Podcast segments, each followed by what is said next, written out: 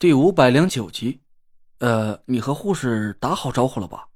我问宁敏，可千万别等到我熬药熬到一半，他们跑进来给我收走了。这些药材有多贵就不说了，光是熬药就得整整八个小时，一旦中断了，药效可就全没了。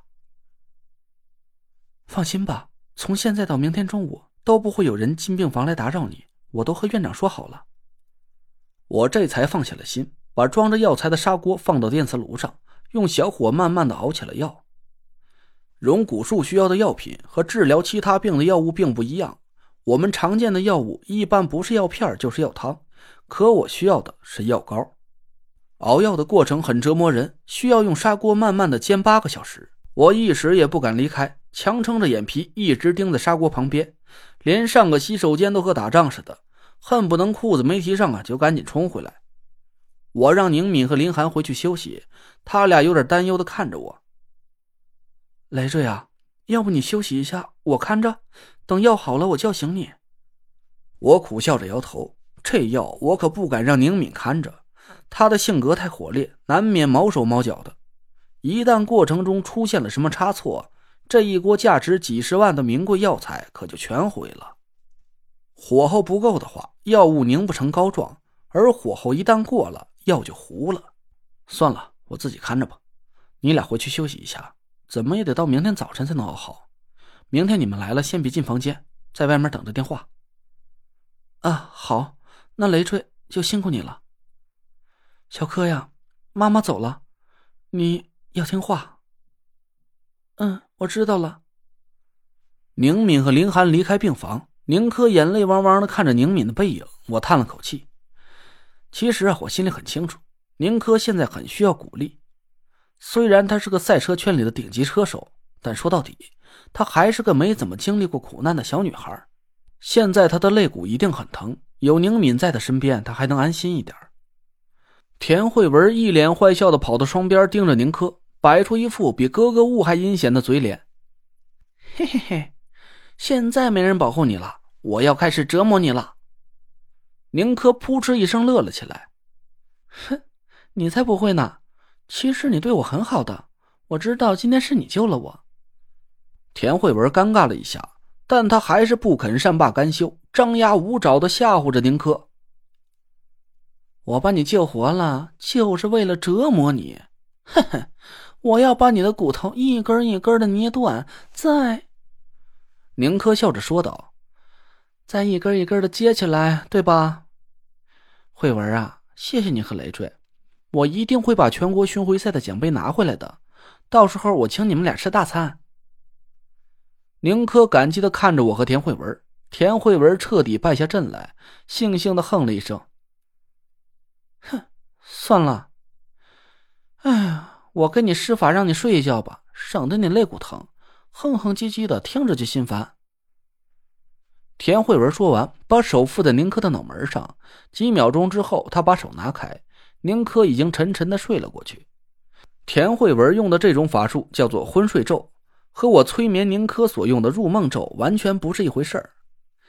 说简单点吧，昏睡咒是一种强行让人沉睡的法术，被施法者进入的是一种被动的深度睡眠状态，大脑皮层几乎完全接收不到外界的信息，除非田慧文主动给宁珂施法让他醒过来。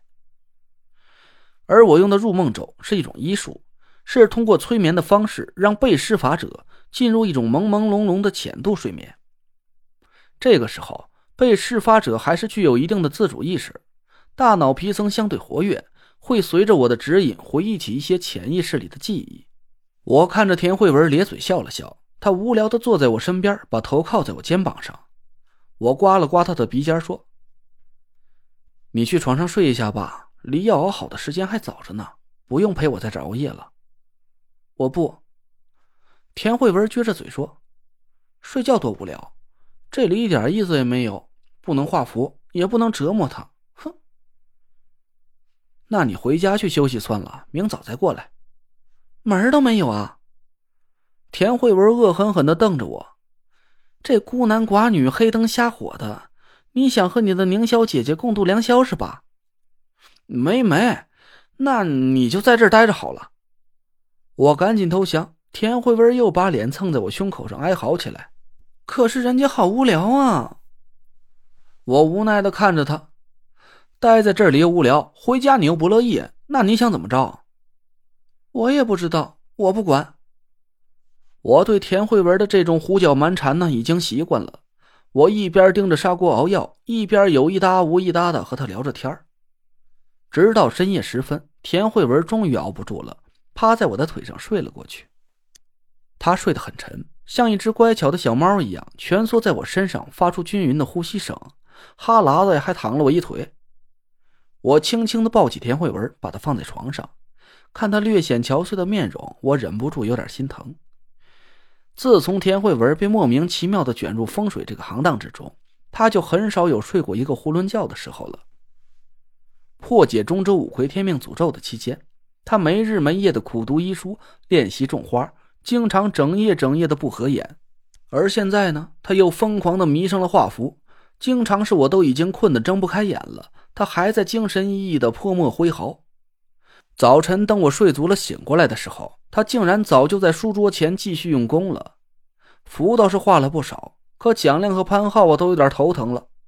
不是，我说陈爷，您最近是打了鸡血呀，还是怎么着啊？一天画十几张符？您这是打算把博古轩改成符箓专卖店啊？甭画这么多，潘爷不是跟您说了吗？真正挣钱的是低阶符箓。您这一天给我鼓捣出十几张子阶符箓，让我卖给谁去啊？我也没辙呀，我总不能把田慧文辛辛苦苦画出来符箓悄悄给毁了吧？这要是让他给知道了，还不活活把我撕成碎片才怪！砂锅咕嘟咕嘟的翻滚着气泡，锅里的药汤是越来越浓，一股奇特的药香味充满了整个病房。我死撑着眼皮，慢慢搅着锅底，直到天色蒙蒙亮，锅里的药汤完全被煎成了浓稠的膏状。我这才关了电磁炉，站起身来，伸展了一下酸麻的腰腿。